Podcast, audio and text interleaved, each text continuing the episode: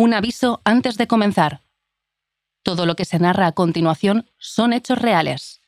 En algunos pasajes este podcast puede incluir relatos poco apropiados para oídos sensibles.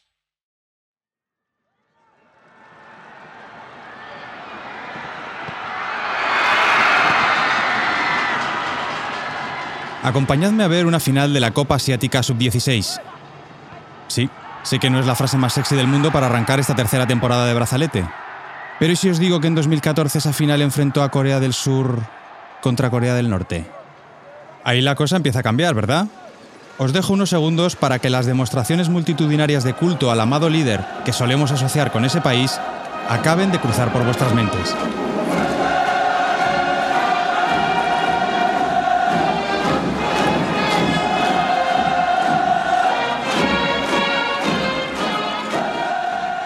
Porque más allá de los desfiles militares no hay mucha información sobre Corea del Norte, y mucho menos sobre su fútbol. Muchos seréis capaces de nombrar a algún jugador surcoreano, no sé, alguno que brille en el Tottenham o que acabe de fichar por el Paris Saint-Germain. Pero de Corea del Norte, ¿quién puede mencionar a uno solo? Bueno, fijémonos en los dos protagonistas de esta final juvenil, Han Kwan-son y Choe Song-hyuk. Para simplificar, Han y Choe.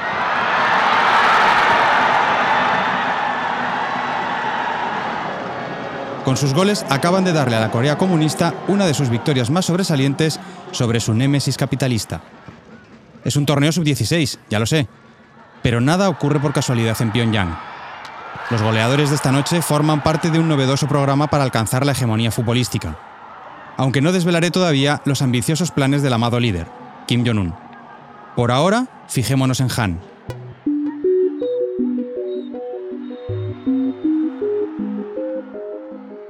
Porque Han encierra un misterio. Puede que sea el futbolista más prometedor de cuantos nacieron en Corea del Norte, pero no son sus regates ni sus goles lo que nos atrae de él, sino el enigma que le rodea. Si sois de los que venís a brazalete negro por el misterio, poneos cómodos. No se nos ocurre un mejor tema para descorchar nuestra tercera temporada que el del futbolista de Pyongyang que pudo triunfar en el fútbol mundial hasta que la geopolítica y el COVID se cruzaron en su vida. Hace ya tres años, la Tierra se lo tragó sin dejar ninguna pista. Os proponemos, pues, reconstruir la vida de este chico, el primer y único futbolista norcoreano en marcar un gol en una de las cinco grandes ligas europeas. Quizás siguiendo su camino desde que aterrizó en una escuela de fútbol de Barcelona hasta que fichó por la Juventus de Turín, podamos encontrar alguna respuesta a este interrogante. ¿Dónde estás, Han?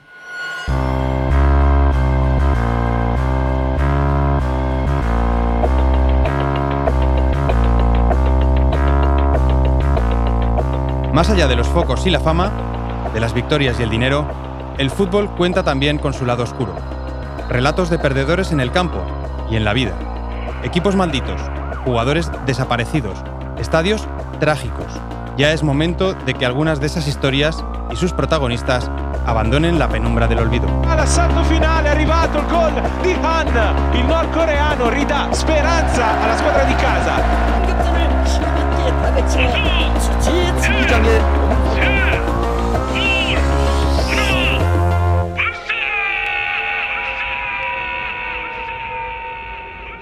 Yo soy Aitor Lagunas y esto es Brazalete Negro, de Panenka Podcast y Radio Primavera Sound, con el apoyo de Estrella Damm.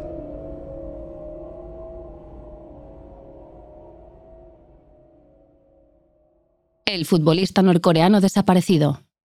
¿O no? Empecemos nuestra búsqueda por el principio. Han nació en Pyongyang en 1998. Atención, no es una fecha cualquiera. 1998 fue un año especialmente duro para Corea del Norte, más aislada que nunca tras la caída de la Unión Soviética. La dificultad para encontrar financiación en el mercado global se unió a las inundaciones que asolaron gran parte de la península. La escasez de alimentos y la falta de aliados llevó al país al límite del colapso. Ten en cuenta que básicamente hasta el año 2003, 2004, el país pasa por una situación terrible económica, de hambruna y de problemas mm, tanto de, tanto de acoso por parte del imperio estadounidense por las sanciones que bloquean al país y le impiden también comerciar, como, como la desaparición del mercado socialista. O sea, Corea se queda básicamente sola en el mundo y rodeada de, de lobos hambrientos. La persona que acabamos de oír es Alejandro Cao de Venós. Si sois unos intensos del tema norcoreano, lo conoceréis de sobra. Y si no lo sois, probablemente también. Descendiente de la nobleza en su juventud, Cao de Venós se obsesionó con Corea del Norte, tanto que hoy en día se le considera uno de los representantes de ese régimen en Occidente. Para algunos, Cao de Venós es un estrafalario admirador del comunismo coreano. Para otros, como el director del documental danés El Infiltrado, un peligroso mediador en los asuntos más turbios del régimen de Kim Jong-un. ¿Cómo sería la manera correcta de referirse a Kim Jong-un? ¿El, ¿El, gran líder o el presidente o cómo sería? No, normalmente es respetado camarada, es el título que usamos para él. Ah. O camarada Kim Jong-un o respetado camarada Kim Jong-un. Ya juzgaréis vosotros mismos. Por mi parte, he conseguido su número a través de un contacto en común y le he pedido que nos atienda para responder unas preguntas. En mi descarga diré que Cao de Venos no participa en Brazalete como experto en el tema, sino como actor secundario en la historia de Han. Pero no nos adelantemos. Rebobinemos otra vez hasta 1998. Ya os he dicho que el año en que nació Han fue especialmente crítico, incluso para los estándares norcoreanos, tanto que un régimen tan poco dado a reconocer debilidades como el de Kim Jong-il acabó admitiendo más de 200.000 muertes derivadas de la hambruna. Según Naciones Unidas, el 60% de niños menores de 7 años estaban atrofiados física o mentalmente debido a la escasez de alimentos. Poco sabemos de la infancia de Han, salvo que nació en la capital del país y que se le daban bien los deportes. Eso explicaría que en 2013 pudiera inscribirse en la recién creada Escuela Internacional de Fútbol de Pyongyang.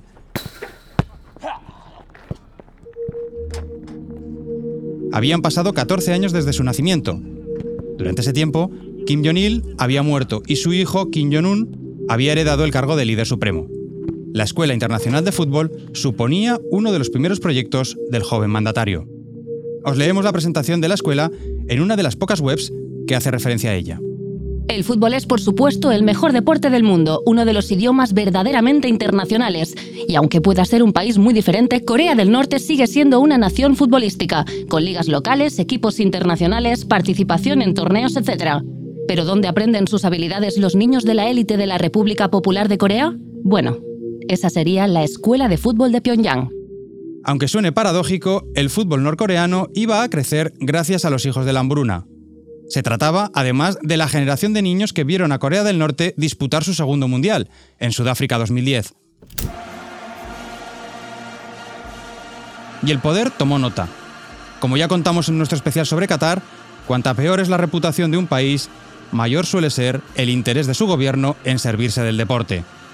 Y si alguien pensaba que la familia Kim, la única dictadura comunista hereditaria del planeta, iba a ser menos, ya se puede dar media vuelta.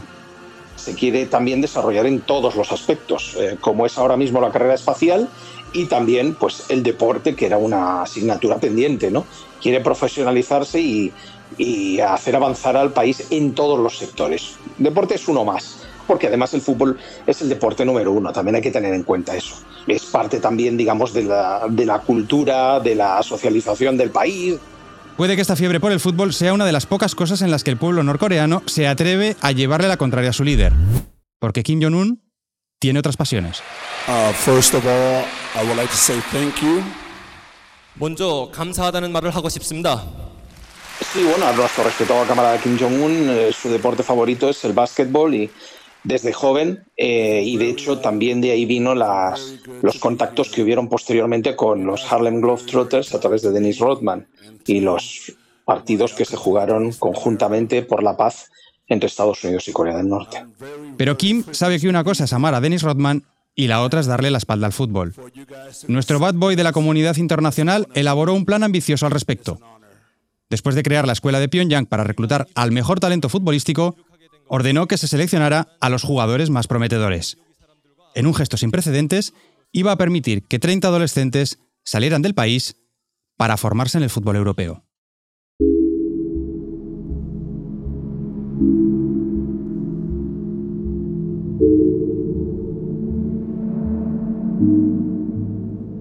Ejecutada la primera fase del plan, se ponía en marcha la segunda. La intención de las autoridades norcoreanas era dividir a sus muchachos en dos grupos, la mitad iría a Italia y la otra mitad a España. Solo faltaba un último detalle, encontrar una escuela apropiada. Y aquí es donde vuelve a aparecer Cao de Venos. me encargan si, que realice una búsqueda de dónde pueden entrenarse estos jóvenes, estos chavales, a nivel de España. Así que durante varios meses eh, mantengo contactos con diferentes academias y también equipos de fútbol que tienen sus propios centros de formación. Y yo lo que hago únicamente es recopilar toda esa información y mandarla a Pyongyang. En 2013 la selección española masculina era vigente campeona del mundo y doble de Europa.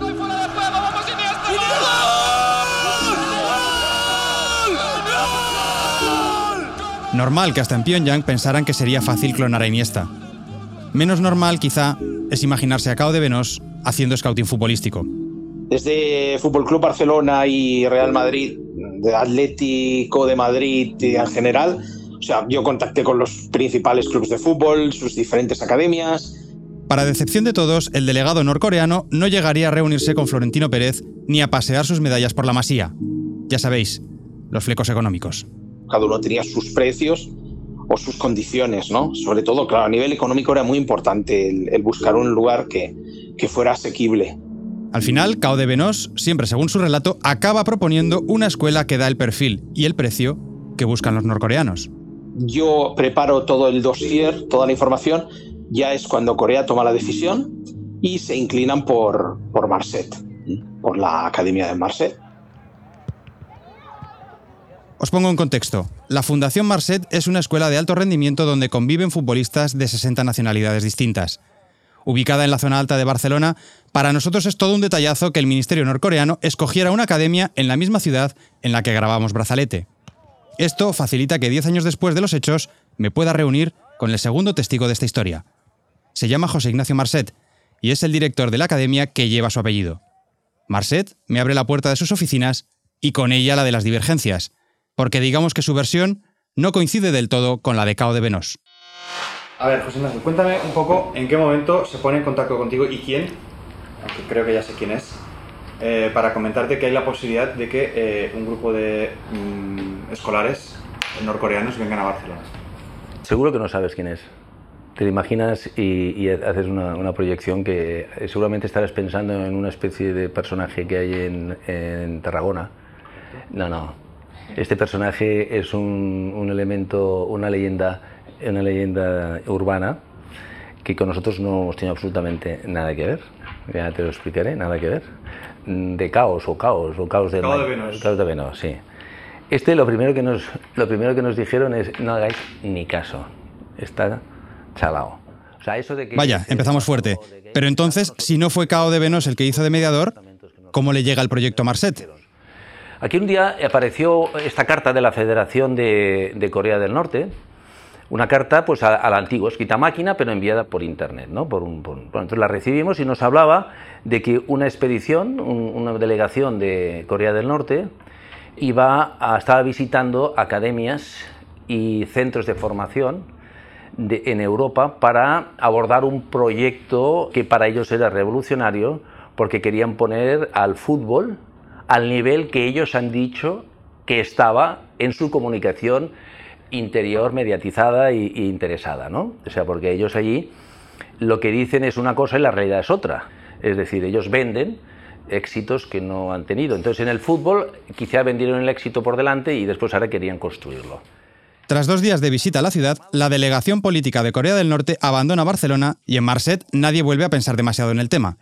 Hasta que un mes después, Suena el teléfono y el Ministerio de Deportes norcoreano les anuncia que son los elegidos para desarrollar el proyecto. Entonces nos planteamos, dijimos, vamos a ir a, Pyongyang y allí vamos a hacer una selección de los chicos.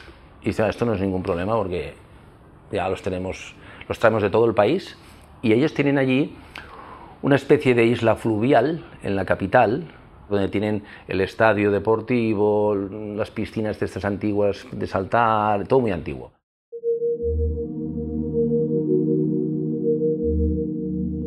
La isla fluvial a la que Marcet se refiere es la isla de Rungrado, donde se encuentra el primero de mayo, o lo que es lo mismo, el estadio de fútbol más grande del mundo. Ya ves, típica pregunta para pillar a tu cuñado. El campo con más capacidad no está ni en Europa ni en Sudamérica, sino en Pyongyang. Os dejamos escuchar cómo ruge en su momento más álgido, que no es celebrando un gol, sino aplaudiendo la reverencia que los jugadores le hacen al líder.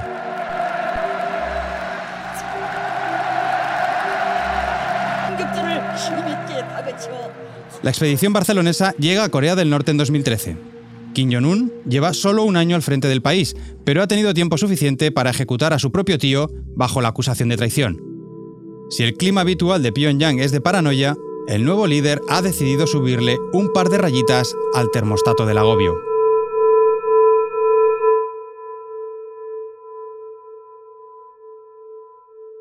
Una cosa muy, muy curiosa, nos, nos dieron un, un folleto, un periódico, de, que tienen ellos allí, como el Plata, de, como el Grama, así. Bueno, claro, todo era el líder. Era el paso de, de Kim Jong-il a Kim Jong-un. Nos tocó Kim Jong-un justo, que accedía más o menos en el 13. Entonces, todas las, todas las, salía él, salía él. Y entonces, mm, me acuerdo que uno de, los, uno de los entrenadores que iba allí, que estaba, coge el periódico y lo dobla. Bueno, el, el guardia civil, el, el, el, que tenía el guardia civil es, entre comillas, ¿eh? el, el agente o el sí, el de servicios secretos, el protector, el, bueno, siempre estabas todo el día vigilado.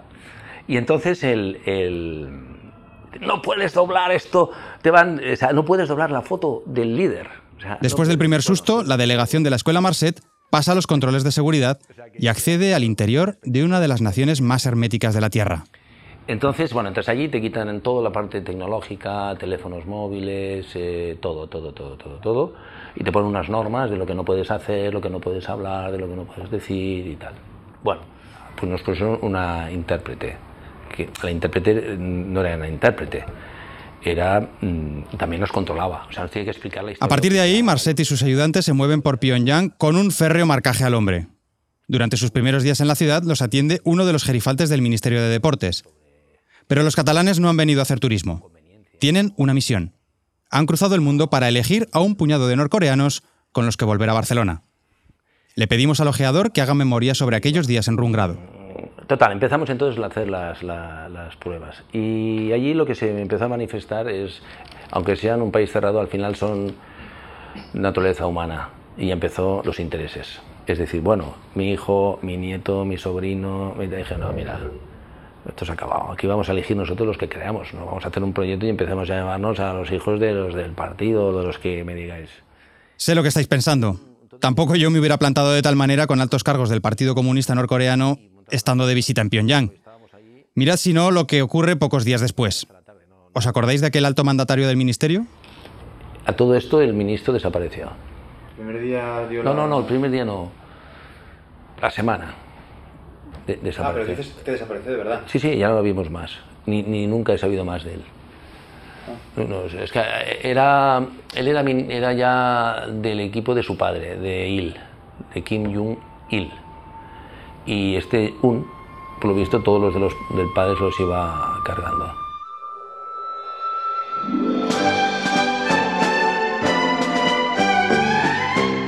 La estancia de Marset en Corea del Norte es una particular versión del All Included. Espías, enchufes y jubilaciones con aroma purga. En todo caso, su trabajo avanza y elaboran una lista. Si te estamos contando esto, es porque entre los chicos escogidos se encuentra un adolescente que responde al nombre de Han Kwang-son. Quizá con la formación necesaria acabe de explotar el fútbol que lleva dentro. Sé que os quedaríais a vivir en Pyongyang unos cuantos capítulos, pero ha llegado el momento de regresar a Barcelona. La temporada 2013-2014 está a punto de empezar y la escuela Marset debe prepararlo todo para el desembarco de Han Kwan-son, su compañero Choe y otros 14 chavales. Lo primero que hace la escuela es buscar una vivienda apropiada para sus nuevos alumnos. Después de sopesar opciones, les consiguen una casa en la zona alta de la ciudad. Le llamamos la República, porque solo era para ellos. Tenía piscina, una piscina, piscina climatizada, bueno, estaban, porque ellos querían estar solos. Y ahí pusimos la bandera de Corea del Norte y todo. Una vez encontrado el hogar, les buscan también un colegio. No es fácil matricular a tanto niño de una tacada, y en Marset solo encuentran uno. ¿El problema? Se trata de un centro católico, y no saben cómo se tomarán eso las autoridades comunistas. No hay ningún problema. Dice, pero nosotros solo tenemos un límite, que es Estados Unidos. Por ejemplo, lo bajamos al terreno, no podían ver películas de Walt Disney. Aunque Han y Choe tendrán prohibido ir al cine a ver Los Guardianes de la Galaxia, el éxito de ese año en las carteleras, es innegable que sus condiciones mejoran mucho en apenas unos meses. Los lujos de su nueva república barcelonesa distan mucho de la vida espartana a la que estaban acostumbrados. Para que no se dejen llevar por la opulencia de Occidente, los chicos están supervisados las 24 horas del día por dos personas. Le preguntamos a Cao de Venos si sabe algo al respecto. ¿Pero había algún oficial o eh, algún delegado, dijéramos, que estuviera cerca de Sí, ellos? claro, y- claro, claro, sí, sí, no, no, estaba conviviendo con ellos, me consta que dos personas seguro que estarían con ellos para atender todas sus necesidades, Ajá. para hacer las traducciones. José Ignacio Marcet lo recuerda de otra manera. Los dos primeros meses fue duro. Primero ellos porque estaban alucinando con todo, Barcelona, no sabían, o sea, un shock tremendo. También trabajamos a los sombras, que eran un hombre y una mujer que creo que estaban casados. Los sombras son una mujer que se encarga de cocinar a los muchachos y un hombre que supervisa toda la intendencia. Ninguno de los dos le quita ojo a los movimientos de los deportistas. Donde van los chicos van ellos, y son los encargados de reportar cualquier cosa extraña a Pyongyang.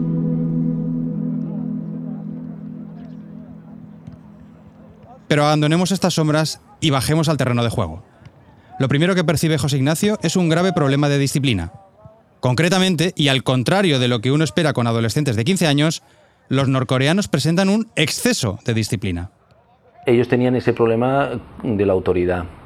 Entonces ellos mm, no tenían ningún tipo de creatividad porque estaban sometidos al sistema, digamos, a los renglones torcidos de las estrategias mm, básicas, más o menos militares, de, de los entrenadores o pseudoentrenadores que tenían allí. Con lo cual ellos no podían en absoluto dar su opinión ni siquiera hacer algo que no estuviese establecido previamente con mucho detalle por parte de los entrenadores. A ver quién culpa a los muchachos de jugar agarrotados teniendo al sombras todo el día encima.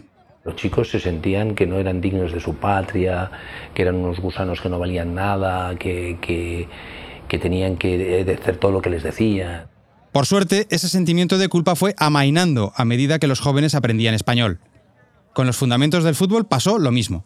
Pronto, las condiciones de algunos de ellos les valieron para entrar en el equipo federado de la escuela, el Tecnofútbol. ¿Pero en qué categoría? Primera catalana. Primera catalana. Algunos de ellos, Han, Choe, podían jugar perfectamente, pero es que además sobra- sobrados, ¿eh? Al final. ¿Iban, iban sobrados? Guau. Sí, sí, era un espectáculo. Han disputará 14 partidos en la categoría más alta del fútbol territorial. Juega contra históricos como el Martinenco, el Horta e incluso el mismo Andorra que luego comprará Gerard Piqué. Seguramente haber crecido en un régimen despótico ayuda a Han a sobrellevar los rigores del infrafútbol, con centrales que le doblan la edad y que de una mala patada te ponen en órbita. Pero a sus 15 años el chaval tiene una habilidad y una potencia de salto que llaman la atención. Algunos clubes envían ojeadores. No serán los únicos interesados.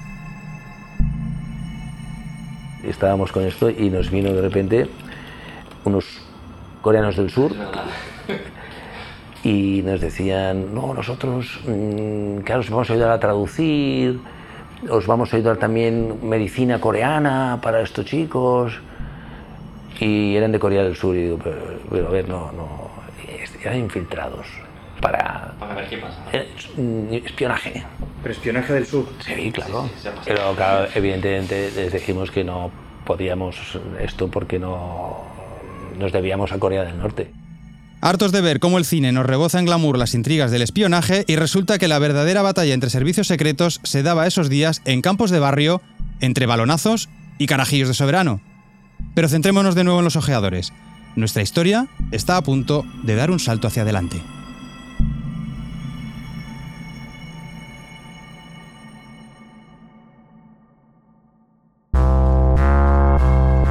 Estás escuchando Brazalete Negro, el True Crime del fútbol. Ahora con dos capítulos al mes y una newsletter semanal. Suscríbete en brazaletenegro.com. Como os he contado, por Han preguntan varios clubes. Usualmente los secretarios técnicos negocian con los padres de los chicos. Pero ¿con quién se habla para fichar a un crío norcoreano que va a todas partes rodeado de unas sombras? La respuesta, efectivamente, la vuelve a tener Alejandro Cao de Venos. Yo, o sea, soy un ignorante y ya aprendí que te habían oteadores o espías, por decirlo así, que, Ojeadores, que va- sí. ojea- eso, ojeadores, que iban a, a buscar y entonces eh, o, eh, del español se interesaron eh, por tres chavales, creo que era, y eh, especialmente por Han. Para contrastar esta información, decido llamar a Joan Cullet, presidente del Real Club Deportivo Español en esos años. Hola, Aitor. Hey, ¿qué tal, Joan? ¿Cómo estás? Molt bé, ¿y tú? No sé si el interés de los pericos será otra leyenda urbana, pero yo empiezo a sentirme cómodo en el papel de investigador privado. Eh, pues un día en el despacho, así tan tranquilo allí trabajando, y llaman a la puerta y me aparece eh, Alejandro Cao de Venós, que es el, el- aquel que es como un delegado de Corea del Norte en, en España. Claro, yo pues ya, ya lo conocía de la tele y eso, ¿no? cuando lo vi, bueno, pues me quedé de, de pasta de moniato, ¿no? Entonces... Estaréis estuvimos conmigo en que me quedé de pasta de moniato entra directamente al top 10 de mejores frases de brazalete. Pero no nos entretengamos. Parece que el interés del español por Han pudo ser cierto. Entonces estuvimos hablando y bueno, él me dijo que había como 10 o 12 chicos de Corea del Norte que estaban eh, haciendo pues el fútbol y también estudiando en la Fundación Marcet y que por alguna razón pues no, no habían estado a gusto estos últimos meses y que, y que bueno, que, que querían, querían sacarlos, ¿no? Y que, Tras atender a Cao de Venós, Joan Cullet consulta a Jordi Lardín, una leyenda del club y responsable en aquel momento del fútbol base en el español. Entonces, eh, Jordi Lardín me dijo, hombre, mira, yo más o menos los conozco, lo he visto alguna vez, nos interesan estos dos. Como ya habréis deducido, uno de los dos jugadores que le interesaba a Lardín era Han. Pero si gestionar la adquisición de un nuevo futbolista no siempre es sencillo, negociar con Corea del Norte es como jugar al fútbol manager en modo legendario. Por suerte, parece que Pyongyang ha dado instrucciones de ponerlo fácil. Así al menos se intuye en una nota de la agencia EFE de aquel verano de 2014. El embajador de Corea del Norte, Kim Hyok-chol, alberga la esperanza de que pronto haya un jugador de fútbol de su país en primera división. Kim, que lleva seis meses en España y es el primer embajador de su país en Madrid, expresó este martes estos deseos. Mientras esté en Madrid, dedicaré todo mi esfuerzo para lograr que un niño norcoreano pueda jugar en un equipo español. Indirectamente el embajador estaba confirmando que la cosa iba en serio. El plan futbolístico de Kim Jong-un estaba cerca de plantar su bandera en la liga. Tanto que el embajador se desplaza a Barcelona para conocer el español a fondo. Cullet hace de Cicerone de la expedición comunista. Estuvimos comiendo en Barcelona y, organizamos un partido amistoso del femenino y jugamos contra la selección de Corea del Norte, nos metieron 9 o 10 allí en la ciudad deportiva. Y bueno, la, la cuestión es que eh, hablando, hablando, hasta que llegó un día que, que, bueno, se metió un representante o unos representantes italianos, se metieron por medio. Ojo a los italianos porque tendrán una importancia crucial en esta historia. Pero de momento sigamos con el cortejo diplomático entre el embajador norcoreano y la directiva perica. Sé que al final yo acabé en un, viaje para hablar con el embajador de Corea, de Corea del Norte en España en la embajada, que hacía poco que la habían abierto, y yo creo que, vaya, no, no, no sé si más de 10 personas habíamos pisado la embajada por dentro. Sé que necesitáis tanto como yo que alguien que ha estado dentro de una embajada norcoreana nos haga un tour detallado. Pues vamos a ello. ¿Cómo lo recuerdas, la embajada? Bueno, pues hombre, estaba el, el embajador una persona agradable. Aquello era una casa a las afueras de Madrid, en una urbanización, una, una casa de lujo. Vaya, una casa de lujo a las afueras de Madrid. No me imaginaba que la máxima representación del respetado camarada en España pareciera sacada de Lola. pero muy hermético, muchas fotos del gran líder y, de, y siempre pues había el, tra- el traductor, bueno, lo recuerdo con los pins aquí de- de- de- del gran líder. Esto ya me va cuadrando más. La sorpresa fue que, que al cabo de, no sé, unos años leí en el periódico que el ex embajador de Corea del Norte en España llevaba dos años desaparecido. O sea que yo lo primero que pensé es, digo, hostia, se lo han cargado, ¿no? Que es lo que pasa allí. Y luego creo, creo que, que volvió a aparecer. Cullet acaba de dar en el clavo. Puede que a él le parezca una anécdota, pero para nuestra búsqueda supone todo un balón de oxígeno. Porque si un embajador norcoreano se esfuma y dos años después vuelve a aparecer, ¿por qué Han no podría hacerlo? Cao de Venós tiene su propia teoría. Tú ten en cuenta que el 99% de las noticias de personas que supuestamente han desaparecido, han fallecido o han sido fusiladas, a la semana, al mes o a los tres meses reaparecen. ¿Vale? Es el país de los, de los resucitados, de los zombies.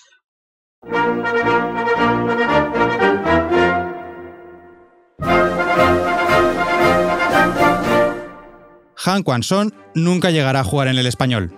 Mientras se produce todo ese trasiego en la embajada, Han y su compañero Choe están atrayendo los focos de la Copa Asia Sub-16. Será entonces cuando una tercera nación se entrometa en sus planes. Lo que pasó fue que cuando hubo otra reunión se trajeron todos los documentos para hacer el visado y todo eso, y cuando nuestro embajador entonces aquí en España realizó la petición a Corea, al Ministerio de Deportes, resulta que hacía apenas, no llegaba una semana, creo que tres o cuatro días, eh, Juventus había firmado un contrato con la embajada en Roma. Permitidme que matice a Cao de Venos. En este momento no es la Juventus la que aparece. Al menos no todavía. Quien se lleva el gato al agua es la Academia ISM de Perugia. Cullet se había ganado la confianza del embajador en España, pero Italia había apelado a instancias más altas.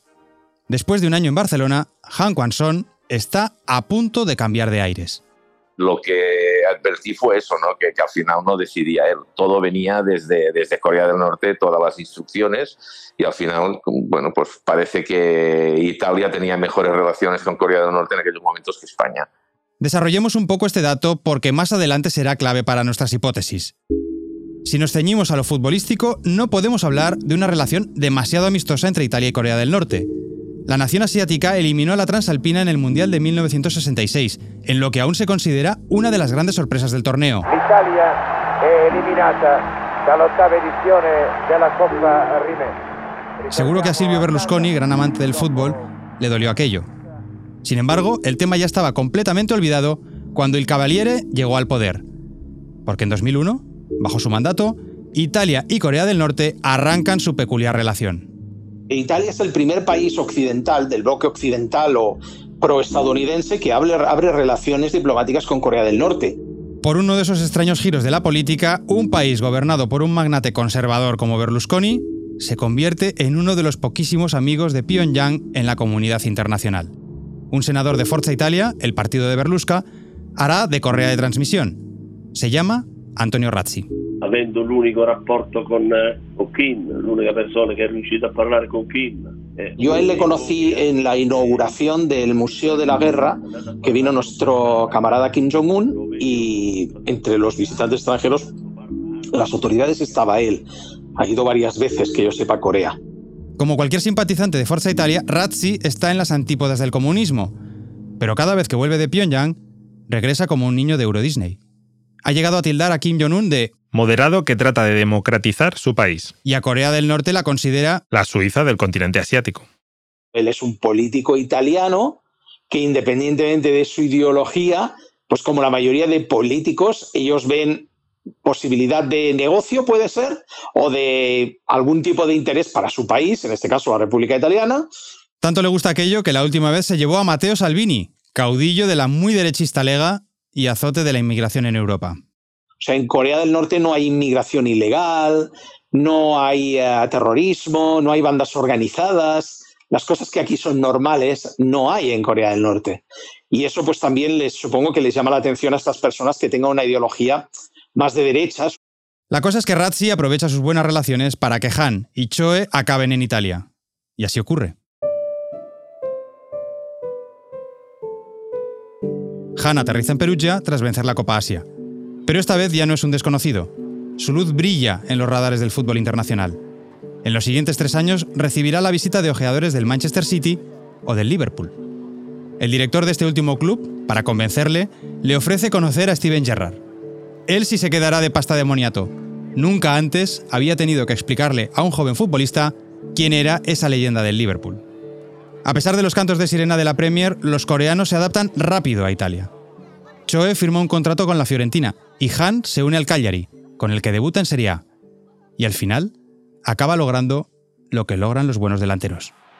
Pallone dall'altra parte, c'è Farias che punta l'uomo, ancora Farias in area col sinistro, dentro, colpo di testa e arriva il 2 a 3 del Cagliari che adesso proverà l'assalto finale, è arrivato il gol di Han, il nordcoreano ridà speranza alla squadra di casa. Es 9 de abril de 2017. En el minuto 50 de la segunda parte, el Cagliari pierde 1 a 3 contra el Torino. Poco antes del pitido final, el lateral manda un centro a la desesperada hacia la portería que defiende Joe Hart. Mejor que lo cuente el propio Han, que ha aprendido italiano a una velocidad vertiginosa. He visto que Farias cruzaba a la siniestra. Vi el balón que manda Farías desde la izquierda, lo cabeceo y en ese momento siento la felicidad verdadera.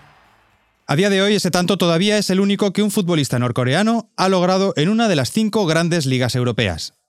Han ha caído de pie en Italia. Estoy viviendo sueño. Sono felice. Estoy viviendo un sueño.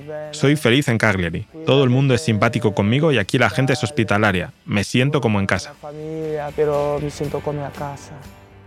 En el conjunto sardo se frotan las manos con su nuevo diamante. Lo renuevan y lo envían al Perugia de la Serie B para pulirlo. En segunda división, Han se hincha a meter goles. Su historia llama la atención de los medios y la RAI consigue una entrevista con el chico. Pero cuando llega la hora de grabar, Han no aparece por ningún lado. En su lugar, da la cara Maximiliano Santopadre, que además de tener uno de los mejores nombres de cuantos han pasado por brazalete, es el presidente del Perugia. Recibió una llamada de una persona cercana a un ministerio de su país y lo bloqueó todo. Negociar con Corea del Norte fue imposible porque ellos solo quieren hablar exclusivamente con el jugador. La situación con su gobierno es muy rígida. Le han prohibido aparecer en televisión. Si no obedece, le repatriarán. Han tiene miedo. Y ojo, porque a partir de aquí, las cosas se van a poner turbias de verdad. El éxito de Han es también su mayor condena. El norcoreano se cuela ese año en la lista de los 50 nominados al Golden Boy junto a Mbappé, Odegaard o De Ligt. Sus goles le sirven para que la Juventus, ahora sí, le ofrezca un contrato, pero también hace que los relatores de la ONU arqueen la ceja. Por desgracia para Han, Kim Jong-un, la otra gran cabeza rematadora de Corea, ha reactivado su programa nuclear.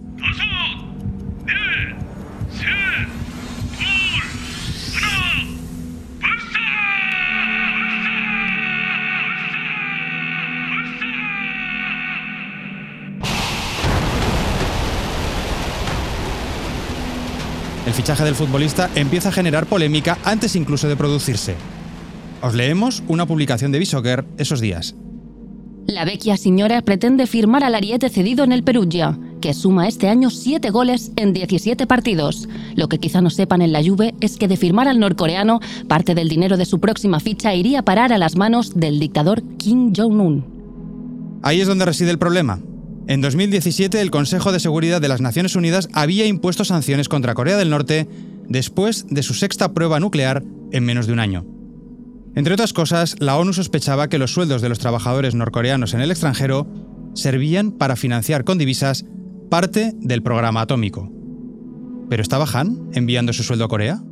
Como cualquier otro trabajador, gran parte de ese salario lo entrega al Estado para que sea luego repartido de forma equitativa. Por lo tanto, pues nos, no se va a quedar él 50.000 o 100.000 euros al mes o lo que sea para su disfrute personal. Él tiene que colaborar. ¿Cuál sería más o menos el porcentaje del, de los salarios que se destinan ¿no? a, a, esa gran cooperativa que es el Estado norcoreano? No te puedo decir cifras exactas porque no las sé, pero yo sí puedo decir que normalmente ellos se quedan con un salario que les permita vivir de forma tranquila y holgada, en este caso en Italia, eh, pero él recibe un salario, no lo sé, a lo mejor pues se quedaría allí con 3.000 o 4.000 euros al mes. A pesar de todo, la Juve lo firma por 3 millones y medio de euros. La ONU pone como fecha límite diciembre de 2019 para hacer efectiva la repatriación de los 30.000 norcoreanos que trabajan en el extranjero, pero los bianconeri esperan que todo se aclare.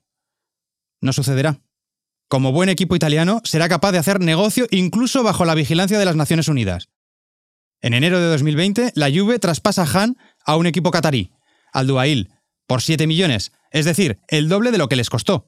Por su parte, los cataríes le ofrecen a Han un sueldo de 5 millones, lo cual termina de encender todas las alarmas en la ONU.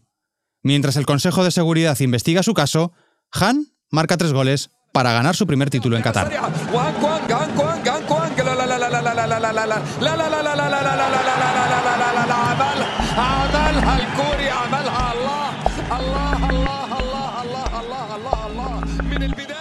Sin embargo, la institución internacional que pondrá la primera piedra para la desaparición de Han no será la ONU, sino la Organización Mundial de la Salud. Estamos a principios de 2020 y el mundo todavía no sospecha la que se le viene encima con el COVID.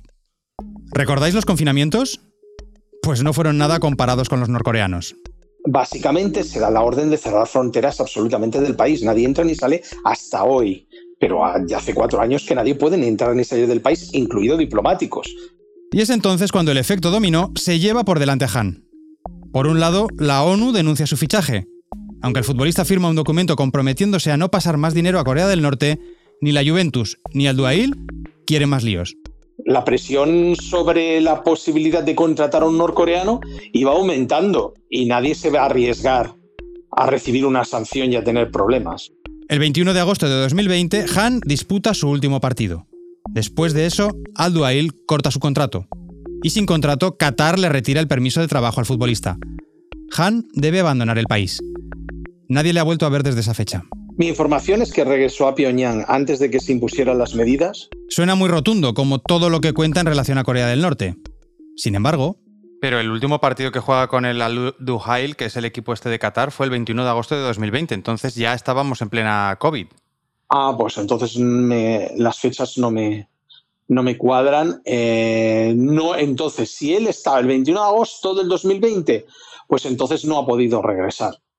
Si, si, el último partido tú estás seguro que fue después de enero del 2020. Sí, porque juega. Entonces, si tú tienes seguridad de que se ha quedado, como lo dices, después de enero del 2020, el chaval se ha quedado en la embajada de Corea del Norte en Italia, en Roma, a la espera de regresar al país. Italia. Esa es la segunda teoría del paradero de Han. Las buenas relaciones entre ambos países podrían haber permitido el regreso del futbolista a Roma tras quedarse colgado en Qatar. Ya hemos visitado en este capítulo una embajada norcoreana, así que vamos a por la segunda. Es un chalet independiente en la zona olímpica de Roma, de como una especie de villa olímpica, y son todo casas individuales con un gran jardín, una casa pues desde los años 70, 80 de la construcción, bastante grandota. Pero ¿cómo puede un futbolista de élite pasarse tres años encerrado en una embajada rollo Juliana Assange? Aburriéndose el pobre, aburriéndose en, allí, en, la embajada, pues haciendo una vida mm, básicamente en la embajada, saliendo con gafas de sol y con gorra para que no sepa quién es y, aburriéndose esperando a que se abran las fronteras, porque no hay otra. Estoy tentado de pediros, a quienes hayáis ido a Roma en los últimos tiempos, que reviséis vuestras fotos por si vemos a un tipo con gorra, gafas de sol y, en fin, las clásicas pintas de futbolista norcoreano, que no sé cuáles son. En serio, si esta teoría fuese cierta, casi podríamos dar por acabada la carrera de Han. Tres años en una embajada, no sé si dan para competir. Claro que habrá salido a hacer footing o habrá ido en coche diplomático con sus cristales tintados a, diferentes lugares. Pero esta hipótesis cogea por otro punto. Cuando Han Kwan-son desapareció, ya no tenía visado. Os leemos lo que dice la CNN al respecto. Han embarcó en un vuelo de Qatar Airways procedente de Doha el 26 de enero de 2021 cuando fue deportado, según una carta adjunta en el informe final del grupo de expertos del Consejo de Seguridad. ¿Pero deportado a dónde? si en Corea del Norte nadie podía entrar ni salir? Se le acabaría el visado y sería deportado. Pero bueno, deportado, pues entonces lo habrán enviado, estará en Beijing. Beijing, Roma o Pyongyang. Tres posibilidades en este juego kafkiano que arrancó en la isla de Rungrado, pasó por Barcelona y ha acabado perdiéndose entre las sombras que le han acompañado siempre. Pero todavía queda otra opción. Esa que quizá estáis imaginando desde el principio y que solo José Ignacio Marcet se atreve a formular. ¿Qué pasa? ¿Que se está fraguando una revolución porque 15 chicos han vivido la libertad conjunta? Pues puede ser. ¿Que se los han cargado? Los... Puede ser. Puede ser. No sería el primer norcoreano que desaparece de pronto y del que ya nunca se vuelve a saber más. Si te basas un poco en el pasado, en las noticias del pasado, como en la ejecución de todo el equipo norcoreano, que también se hicieron eco todos los medios por haber fallado en el Mundial de Sudáfrica, pues ahí lo tienes. Se supone que ya tendrían que estar todos muertos porque no ganaron el Mundial, ¿vale? Así que eso también ha salido en casi todos los medios deportivos. Así que nada, nada nuevo si te basas un poco en lo que se ha publicado. Es uno más en, esa espiral de sensacionalismo. Me despido de Cao de Venos pidiéndole que realice alguna pesquisa sobre el paradero del futbolista. Me promete intentarlo. La verdad, no suena muy convincente. No os voy a engañar, me gustaría acabar el primer capítulo de nuestra tercera temporada con alguna buena noticia, pero Han Kwan-son no aparece.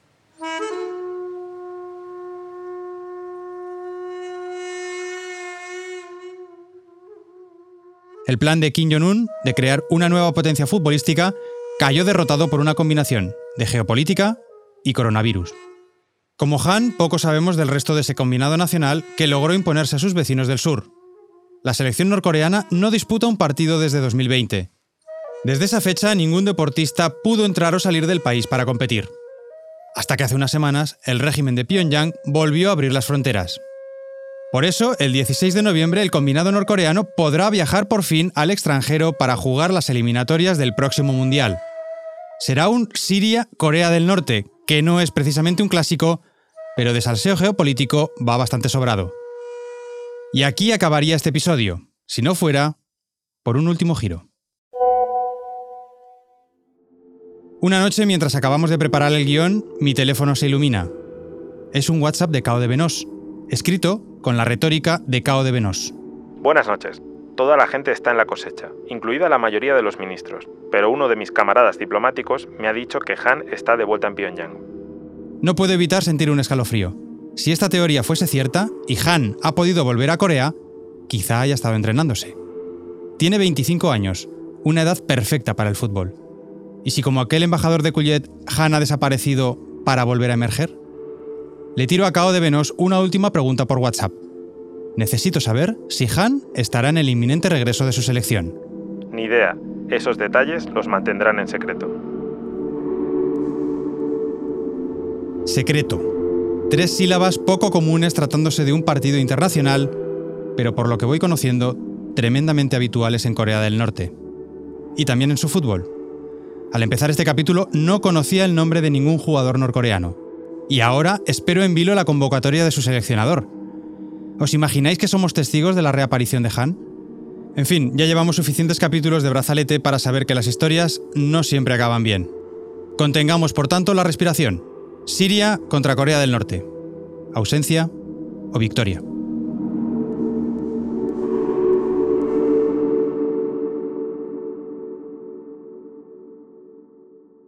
¿Y a ti, Han Kwan-son? No sabemos si volverás a ser capitán de tu selección, pero estés donde estés, este brazalete es tuyo.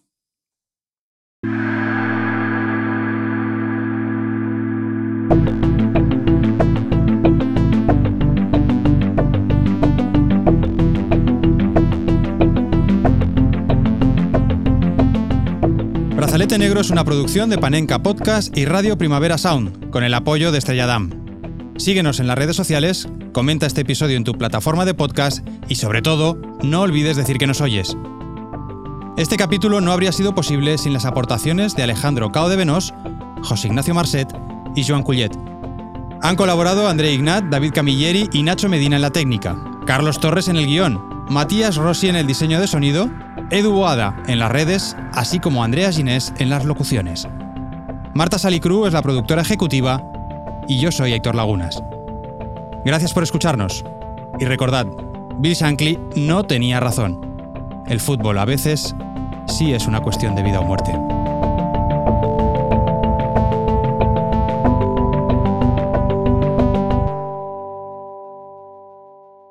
Hasta el próximo brazalete.